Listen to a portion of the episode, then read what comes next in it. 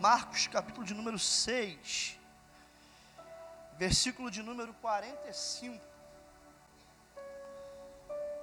Você que encontrou, pode ficar sentado mesmo. Se você trouxe Bíblia, acompanha nela. Se não trouxe Bíblia, abre o aplicativo. Se não trouxe nenhum dos dois, olha naquele telão ali abençoado e acompanhe a leitura junto comigo. Diz assim o texto: E logo obrigou os seus discípulos a subir para o barco passar adiante para o outro lado, a Betsaida, ou Betsaída. E enquanto ele se despedia a multidão, da multidão, tendo-os despedidos, foi ao monte para orar.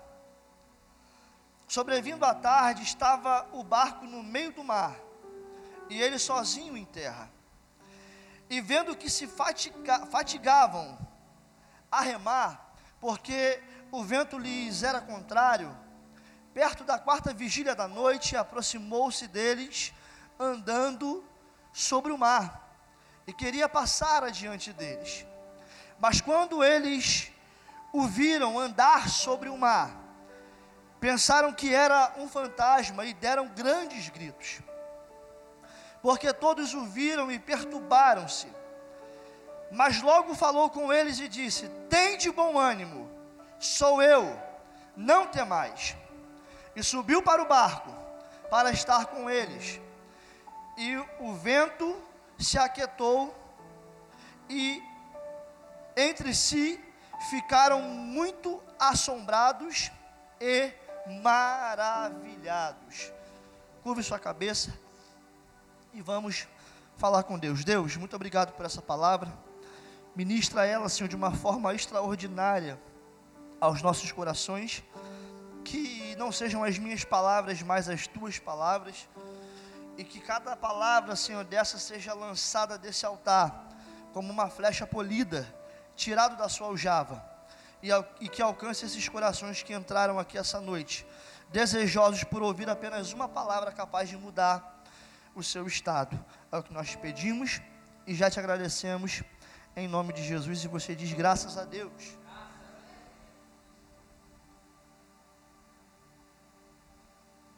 Irmãos, meditando no texto da Bíblia, para poder entender o contexto no qual o que acabamos de ler aconteceu, eu pude ver que logo após a morte de João Batista, Jesus ele recebe a notícia da morte de João, então ele resolve reunir os seus discípulos e sair do lugar da onde ele estava para ir para um lugar separado, um lugar mais reservado para que ele e os seus discípulos pudessem ter um momento de paz, talvez um momento de reflexão, aonde ele de repente pudesse ali planejar os seus passos é, futuros, ou ele pudesse ter um momento de intimidade apenas com os seus discípulos, porque é bem verdade que aonde Jesus pousava, aonde Jesus parava, logo uma grande multidão se achegava porque Jesus ele sempre tinha, ele sempre trazia consigo palavra de vida. E as pessoas iam atrás de Jesus porque elas queriam ouvir essas palavras que Jesus tinha para dar, mas também elas procuravam os milagres que elas já haviam ouvido falar que Jesus podia operar. Então, aonde Jesus chegava, havia ali uma multidão. Jesus querendo se retirar, Jesus querendo um momento de intimidade com seus discípulos, ele parte dali para outro lugar. A Bíblia diz que ao chegar nesse lugar, ele está com seus discípulos e percebe que mais uma vez uma multidão o acompanha. E Jesus ele é movido de uma íntima compaixão com aquele povo, porque diz Jesus, palavras de Jesus, eles pareciam ovelhas sem um pastor. E Jesus então resolve parar ali e alimentar aquele povo com as palavras de vida que ele tinha.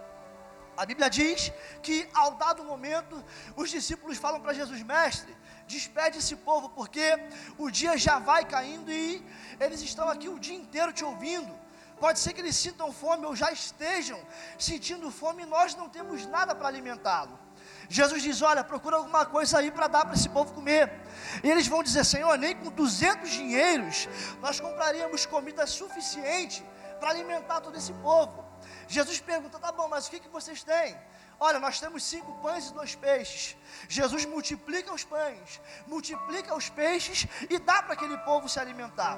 Depois de o povo ser alimentado, Jesus dá a ordem aos seus discípulos que entrassem no barco e passassem para o outro lado, porque ele ia se despedir da multidão e depois ele ia orar à parte, ou seja, ele ia orar sozinho. Os discípulos então eles vão entrar na, na, embarcação e vão começar a travessia. Jesus se despede da multidão e vai orar. Aí a Bíblia vai me contar que em determinado momento, Jesus vai perceber que os seus discípulos estavam em apuros, porque da onde ele estava, lá do monte, ele olha para o meio do lago e ele consegue enxergar os seus discípulos em apuros.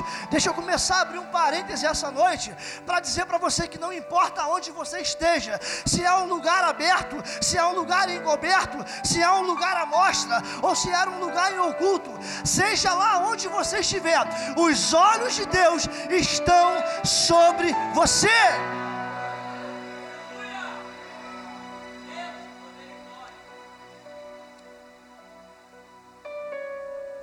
E me chama a atenção no texto, e é o primeiro ponto que eu quero frisar essa noite. É o que diz aqui no versículo de número 48.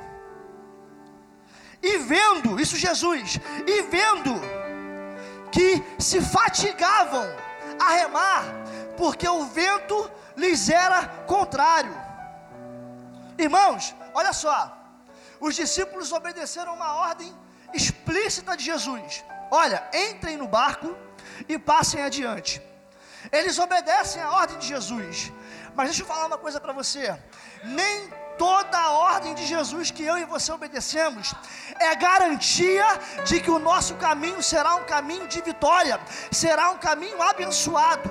Pode ser que no meio desse caminho, ainda que nós estejamos fazendo a vontade dele, vai aparecer situações que irá nos colocar à prova. Mas lembre, nem toda a ordem que nós cumprimos de Jesus significa que o nosso caminho vai ser um caminho de bonança. E no meio do caminho o vento se levanta. No meio da vontade de Deus, o vento se levanta. O mar fica bravio. E a Bíblia diz que o vento, que até então era a favor, ele passa a ser o contrário. Irmãos, nesse tempo existia apenas um tipo de embarcação. Era uma embarcação que ela podia ser movida a vela e também com remos. No momento em que a vela falhasse, ainda tinha os remos para que você pudesse chegar no seu destino. Quando o vento é a favor do seu destino, basta que você levante as velas, posicione ela no sentido do vento, que o próprio vento irá te levar sem que você precisa fazer esforço algum. Só que a Bíblia diz aqui que o vento era contrário. Ou seja, o vento que empurrava para frente agora está empurrando para trás. Deixa eu falar uma coisa para você, pega essa senha, irmãos. Vai chegar um momento da sua vida que o vento vai se levantar. E quando você achava que esse vento estava te empurrando para o seu alvo, ele vai começar a te puxar para trás. Mas ei, deixa eu falar uma coisa para você: ainda que falte a vela na sua embarcação, te impedindo de usar o vento ao seu favor, ainda no barco existem os remos, ainda em você existem dois braços. Então usa os seus braços, usa o remo e continua remando para o alvo, para o alvo, para o alvo.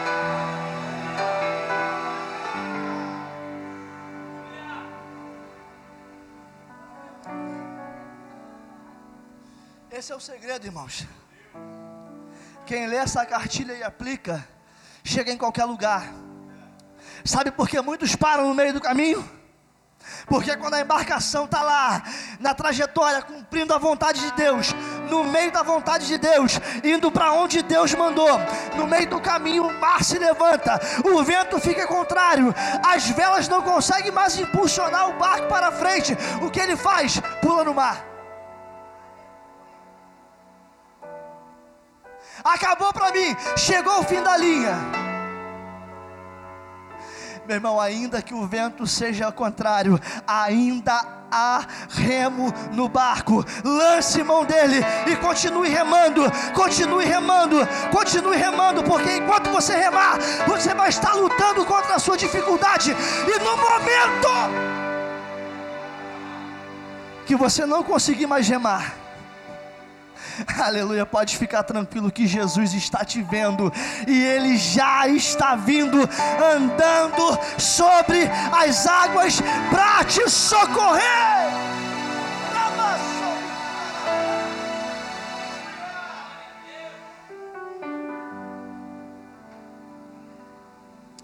Irmãos, perdoe, eu bebo muita água, porque à medida que eu vou falando, a voz vai sumindo. Diaconisa Isabel fica tonta comigo. Diácono João não deixa minha caneca vazia de jeito nenhum. Que Deus abençoe a vida deles. Então a primeira coisa que eu aprendo, ainda que o vento seja contrário, e eu não consiga mais usar as velas para chegar no meu objetivo, ainda tenho gemos. Não pare de remar. Amém, irmãos? E segundo ponto que eu aprendo é que quando as minhas forças acabarem, eu não preciso desistir. Sabe por quê? Quando as minhas forças se esgotam, Deus entra no negócio. Porque quando eu não consigo chegar, ele consegue chegar. Quando as minhas mãos não conseguem mais fazer, as deles conseguem fazer. Quando a minha ciência, a minha capacidade humana não consegue me levar, aleluia, a unção dele consegue me levar. Quando não dá mais para mim, é a hora que ele se levanta do seu trono ao meu e ao seu favor. Só quem entende isso, joga a mão no alto e adora o nome dele.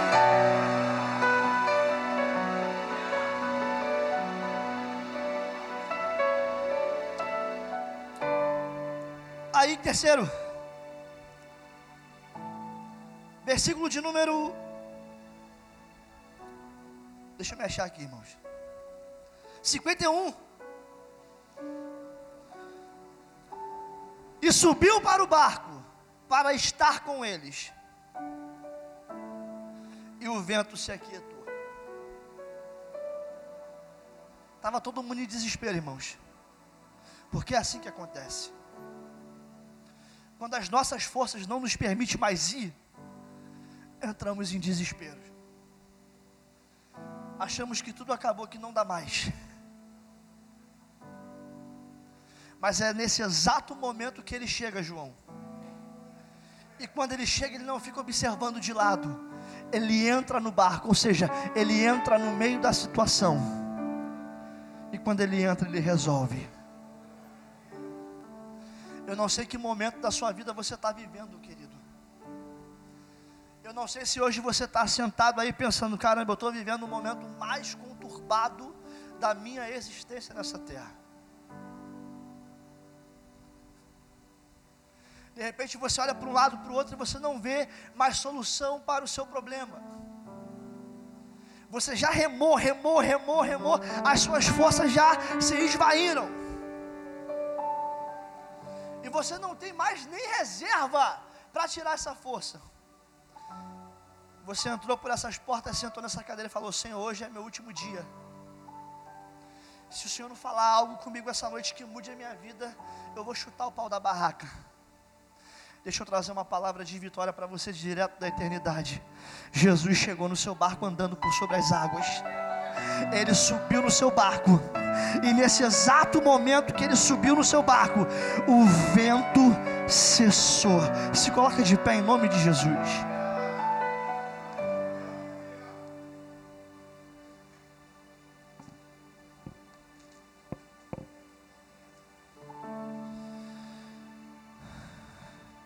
Adoração celebrai.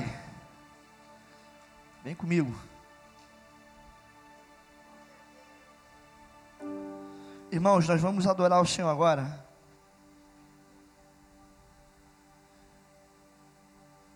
Enquanto louvamos ao Senhor, você vai orar junto conosco.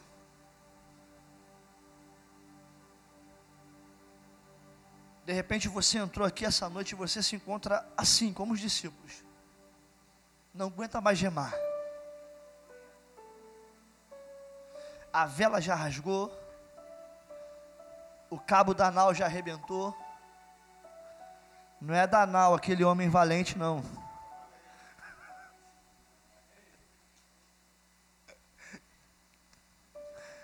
O remo já quebrou, tu não tem mais o que fazer, irmãos.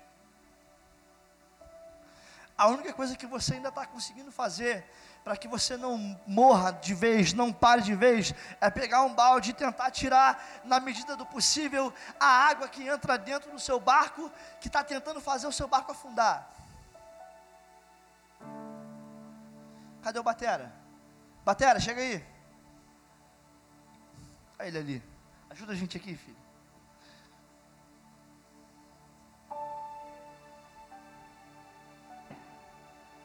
Quero convidar você a sair do teu lugar e vir aqui na frente. Você que não tem mais forças. Pastor, não tenho mais forças. Eu não tenho força nem mais para gritar, para pedir socorro. Nós vamos estar ministrando sobre a sua vida, querido. E com a autoridade que o Senhor me deu. Nós vamos profetizar e você vai sair daqui essa noite com a sua fé renovada, com a sua força renovada, para a glória de Deus Pai. Quem crê nisso, levanta a mão lá no alto. Não se preocupa se vai mostrar a suvaqueira, não, irmão. Levanta a mão lá no alto, lá no PVC e adora Jesus. Porque enquanto você adora, meu irmão, enquanto você está adorando, você está mostrando que você não está se entregando a essa situação. E você pode ter certeza, Ele está vindo.